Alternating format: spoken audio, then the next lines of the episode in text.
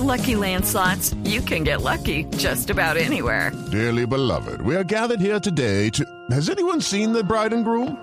Sorry, sorry, we're here. We were getting lucky in the limo and we lost track of time.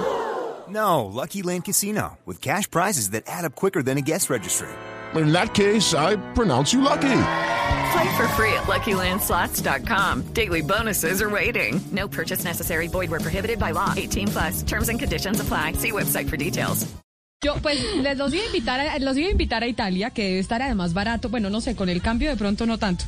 Pero yo creo que el turismo la gente que tiene la oportunidad, la cosa puede estar un poco más económica que en el resto de años, pues porque el, están bajando los precios, ya que necesitan que los turistas vayan para reactivar la economía. Y eso necesitamos nosotros también aquí en Colombia, necesitamos reactivar la situación porque ya se están viendo eh, la escasez en diferentes partes del país y por eso, don Mauricio Parra, gerente de Corabastos, bienvenido. Gracias por atendernos hoy aquí en Mañanas Blue. Camila, muy buenas tardes a usted y a todos sus compañeros de trabajo y a todos los oyentes. Bueno, yo sé que le voy a hablar del desabastecimiento, pero ¿usted de dónde le gustaría retirarse, doctor Parra?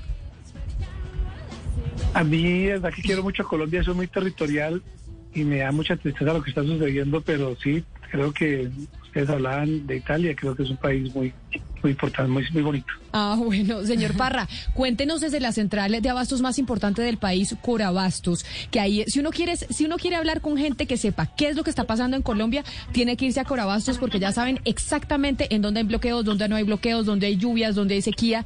¿Cómo se está viviendo en Corabastos la situación de los cierres de las vías en el país? Bueno, sí, en este momento, primero que todo, pues creo que debemos de partir por aclarar eh, la, diferencia que hay en desabastecimiento y disminución de alimentos. En la corporación hemos tenido una disminución de unos alimentos que son directamente proporcionales a las zonas donde hay bloqueos de las vías. Y eso es lo que hemos sentido en la central y nos ha afectado en un porcentaje, digamos, del 25 al 30% de lo normal que a diario se vive en esta central. Ayer vimos que, por ejemplo, se cerraron las vías llanas al cerrarse las vías llano, de allí nos llegan productos, un producto muy importante que es el plátano. Ayer no llegó plátano Corabastos en la mañana porque la vía estuvo cerrada. Cuando por la tarde, dos de la tarde, se levanta un bloqueo, inmediatamente a las 4 de la tarde estábamos viendo llegar 14, 16 camiones con plátano. Hoy ya hubo plátano en la corporación. Y sucedió ayer igual con plátano, con papaya, con mora, con lulo, productos que vienen del valle como el Valle ha estado tan fuerte en la situación de orden público y las vías han tenido tanto tropiezo, pues hemos visto esa situación en la corporación.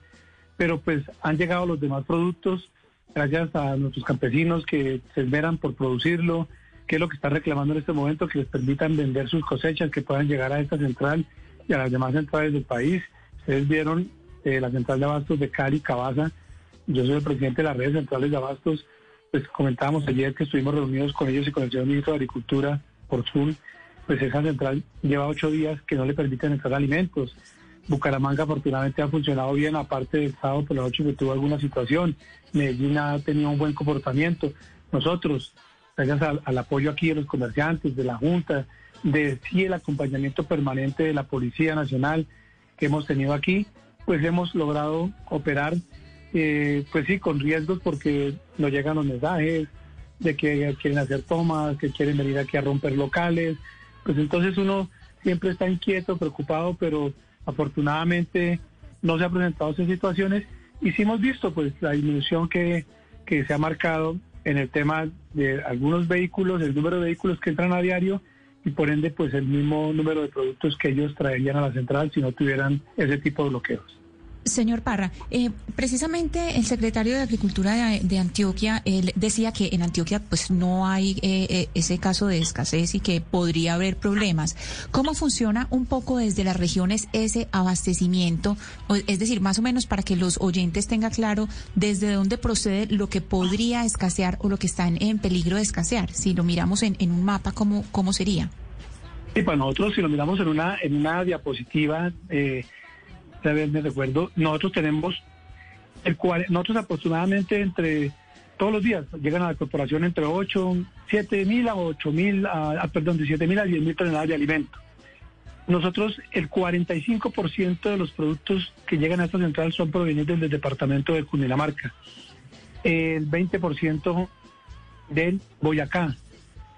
En este momento se ha aumentado muchísimo la producción del meta y está también llegando a un 18-20%. Lo demás nos llega del eje cafetero y del sur del país. Entonces, claro, si hay cierres en las vías de la entrada a Bogotá, por ende, pues vamos a tener inconvenientes con la llegada de nuestros alimentos. Por eso decía que afortunadamente han habido unos cierres, pero también ha habido unos, unos levantes de esos cierres y eso ha logrado que los alimentos lleguen aquí a la corporación. Nosotros tenemos, por ejemplo, contemplado para hoy miércoles que nos lleguen aproximadamente entre 6.500 a 9.000 toneladas de alimento en un día normal, un miércoles. Hoy tuvimos la llegada de 5.460 toneladas y de camiones que calculamos que llegan también a la corporación entre 650 a 900 un día miércoles, pues nos llegaron 749 camiones a hoy a las 6 de la mañana. Fue y fue a deshoras. Nos han llegado, de acuerdo, vuelvo y repito, a los levantes de los bloqueos. Nosotros tenemos un horario de llegada de los alimentos. Ese horario pues sí no se tiene contemplado en este momento y aquí, y aquí la central ha estado abierta las 24 horas para que el momento que llegue el transportador con su producto baja derecho a la bodega. Entonces así es como la dinámica nuestra y las implicaciones, los impactos que hemos tenido pues son directamente proporcionales a los bloqueos de las vías. Gerente, pero en términos reales hoy se puede hablar en, en, Colombia y, más en Bogotá y la región eh, de especulación de precios o de desabastecimiento. Y se lo pregunto porque hay muchos supermercados que ya están doblando los precios porque dicen que es que ya no hay comida. Entonces, usted que gerencia el, el centro de alimentos más grande del país, ¿qué le puede decir a la gente? ¿Que pueden estar tranquilos o definitivamente sí estamos en desabastecimiento? Sí, yo, yo pienso que en eso tenemos que ser muy responsables, por favor, porque bien apretados que estamos todos y yo sí pienso que no puede haber especulación. Y hoy lo hablábamos, bien temprano hablábamos eso hoy, que eso es lo que en un momento está sucediendo. Ayer llegada alimentos, normalmente los únicos productos que no llegaron fue, lo digo lo listo, la piña, la papaya, el lulo, la mora de Castilla y el lulo. Entonces uno entendería que unos productos de esos y el limón, unos productos de esos en un momento dado por tanta escasez, su precio puede aumentar, pero llegaron todos los demás. Entonces no entendemos porque en un momento dado se están presentando esos doblajes del precio de los productos y eso sí es un llamado que por favor tenemos que ser muy sensatos y siempre aquí se ha atacado esa especulación, ese acaparamiento que no es normal en los intermediarios. Aquí siempre hemos criticado la intermediación, pero la intermediación es un fenómeno que tiene que existir, pero tiene que ser una intermediación donde ni la especulación ni, la ni el acaparamiento sean la norma. Entonces, sí, invitamos a que haya sensatez en ese tema que no pueden, no podemos hablar en este momento de incrementos cuando la comida está llegando. La papa, por ejemplo, ustedes recuerdan que tuvimos hace unos meses las personas saliendo con la papa a los peajes, a las vías. Nosotros lo hemos dicho el año pasado por las heladas que hubo y que acabó con los cultivos de papa de una gran parte de Cundinamarca y de todo Boyacá. Eso se presentó y fue real, pero la papa de, de unos dos meses para acá ha tenido un buen, comportamiento en su producción y en el precio. Entonces, en este momento, que la noche a la mañana, el bulto de papa que estaba en 80, 90 mil pesos va a estar a 200 mil y la tienda se está viendo ese, ese golpe, eso no puede suceder. Pero entonces aclarémosle a la población que habla de, pues, que no es que haya desabastecimiento, sino escasez. ¿Cuáles son los productos que están escaseando? Usted ya dice que el plátano, por ejemplo, por cuenta de lo que está pasando en el Valle del Cauca, es uno de los productos que está escaseando. Pero ¿qué más? El plátano fue ayer y fue porque se cerró la vía de, Meta, que es la vía, que es el producto que más llega de allá a esta corporación. Entonces, ese, por ejemplo, ayer, ayer no llegó, no estuvo entre las 12 eh, de la noche y las 6 de la mañana, pero llegó ayer por la tarde. Es decir, que hoy ya hubo plátano, hubo venta esta madrugada de plátano. Entonces, por ejemplo, el lulo. Lulo sigue teniendo problemas porque lulo, en este eh, tenemos un represamiento de lulo en el municipio de Pitalito, en el departamento del Huila. Tenemos también, y sigue habiendo disminución en la presencia de la papaya. Ayer no hubo papaya, hoy también hubo disminución de papaya porque son productos que llegan del valle. Ayer hablamos de que no había piña, pero ya hoy llegó piña a Corabastos. La mora que no había, hoy también ya llegó, ya llegó mora. Claro, no llegó en altas proporciones, pero ha llegado porque pues han permitido que los camiones eh, puedan pasar. No han pasado todos. Ayer teníamos el represado tomate, que el tomate es tan importante en los hogares. Ese viene desde Boyacá, de toda esa zona desde Márquez, de todas las Villa de Leyva y todos esos municipios alrededores. Pero afortunadamente, ayer en la tarde apenas levantaron eh, por un rato la vía Gachancipá, pues tuvimos la llegada de 75 camiones con tomate. Hoy tenemos represado tomate en Zipaquirá, que estamos pidiéndole a la, policía y al ejército, porque eh, ayer en el Consejo de Gobierno que hubo en Bogotá, eh, presidido por el gobernador y la señora alcaldesa, se tomó la, eh, la decisión de que el ejército acompañe los alimentos al ingreso a las ciudades. Entonces, ¿qué se ha hecho? Pues la policía tiene que tratar de desbloquear la vía y enseguida los camiones pasan y han sido acompañados por el ejército. Ayer sucedió eso en Gachancipá, sucedió eso con Villavicencio, que la vía del Meta, y también con el sur del país. Sí, pero señor Parra, sobre eso a propósito quiero preguntarle, eh, porque lo que hemos visto en la última semana, sobre todo en el Valle del Cauca, es aterrador. Eh, cómo los, los proveedores de alimentos tienen que pues desperdiciar eh, en algunos casos la leche, en otro caso, en otros casos los pollos, los huevos. ¿Qué, cree usted debería ser un proveedor en una situación de estas, cuando ya su carga está ahí represada durante varios días y se está perdiendo? ¿Qué debería ser ese productor, ese, ese, ese proveedor? Ayer, pues, en ese Consejo de Seguridad se tocó ese tema y aquí no es la solución total, pero es un alivio que el, transportador tenga y vea la seguridad de su lado y en este caso pues ha sido eh, el ejército en las vías aquí en Cundinamarca. Me imagino que muchas partes del país ya lo están haciendo. Yo creo que se trata de que lo que hagamos en esta central se replique en las otras 10. Eh, cuando la gente está frente a las situaciones que lo vimos ayer con el tema específico de la parte avícola, pues sí es muy lamentable, ¿no? Porque de pronto eh, las personas que están haciendo bloqueo no entienden la ciclicidad que se maneja en ese tema y que los pollitos son de un día, de dos días y que tiene que llegar rápidamente a, las granjas avícolas o que ya están los productos eh, y salieron y tienen que venirse a comercializar. Pues son situaciones que uno directamente se le sale de las manos, solamente es el llamado a que ojalá haya eh, lo que estaban diciendo, se estaba comentando ayer y hoy, pues esos corredores humanitarios, porque con la comida no se puede jugar. Entonces, hoy decían es que tenemos que ayudar a los campesinos, pero ¿qué ayuda está pidiendo el, el campesino? Pues que dejen llegar su producto al sitio de comercialización para que pueda sacar su cosecha.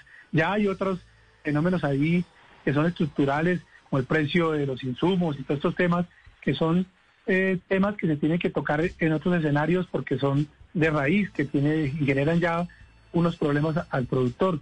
Pero en vivo, yo considero y pedimos es que por favor eh, consideren que cerrando estas vías están evitando la llegada de unos alimentos que por su condición climatérica, es decir, por el calor, por el frío, van a producir cambios en el mismo producto como tal, se van a perder y son las pérdidas que siempre hemos reclamado que no deben haber, que son las pérdidas de post cosecha que en un tiempo normal, de actividad normal, ya se presentan, pues ahora con cierres, pues cómo no se van a presentar. Pues ese Mauricio Parra, el gerente de Corabastos, como decíamos, la central de abastos más importante del país y la segunda más grande de América Latina. Señor Parra, gerente, gracias por atendernos y, gracias por haber salido de su reunión para informarnos. Sí, a ustedes. O sea, qué pena, estaba con, pues estoy con junta directiva porque pues estamos haciéndole pues la evaluación a las situaciones porque hemos estado aquí amanecidos con la policía y con la gente evitando que tengamos problemas en esta corporación, pero con muchísimo muchísimo gusto lo, lo hago y espero que lo que haya comentado pueda pues eh, servirle. Muchas gracias. Claro que sí, gerente, es el gerente de Corabastos, Mauricio Parra, gracias por atendernos. Entonces, algo importante, Diana, y es, no es que haya desabastecimiento, hay escasez. Y ayer hubo escasez de papaya, hubo escasez de plátano, pero ya empezó a llegar la papaya y ya empezó a llegar el plátano. Y ya empezó a llegar la piña. Entonces, lo que sí ve uno es que en los supermercados están cobrando casi un 35% más eh, del valor del mercado normal y la disculpa de los dueños de los supermercados es que no está llegando la comida Corabastos, pues decirle a la gente que sí está llegando la comida Corabastos, que obvio se está demorando porque hay bloqueos, pero que sin embargo sí está llegando y en este momento no se puede hablar de desabastecimiento. Así es, ahí estaba entonces el señor Parra, gerente de Corabastos. Hacemos una pausa y volvemos con las declaraciones del presidente Iván Duque que acaba de dar un balance y hace un anuncio sobre las manifestaciones que se han visto en los últimos días en el país. Hello, it is Ryan and I was on a flight the other day playing one of my favorite social spin slot games on chumbacasino.com. I looked over the person sitting next to me and you know what they were doing? They were also playing Chumba Casino. Coincidence? I think not. Everybody's loving having fun with it. Chumba Casino is home to hundreds of casino style games that you can play for free anytime, anywhere, even at 30,000 feet. So sign up now at chumbacasino.com to claim your free welcome bonus. That's chumbacasino.com and live the Chumba life. No purchase necessary. Group. Void were prohibited by law. See terms and conditions. 18 plus.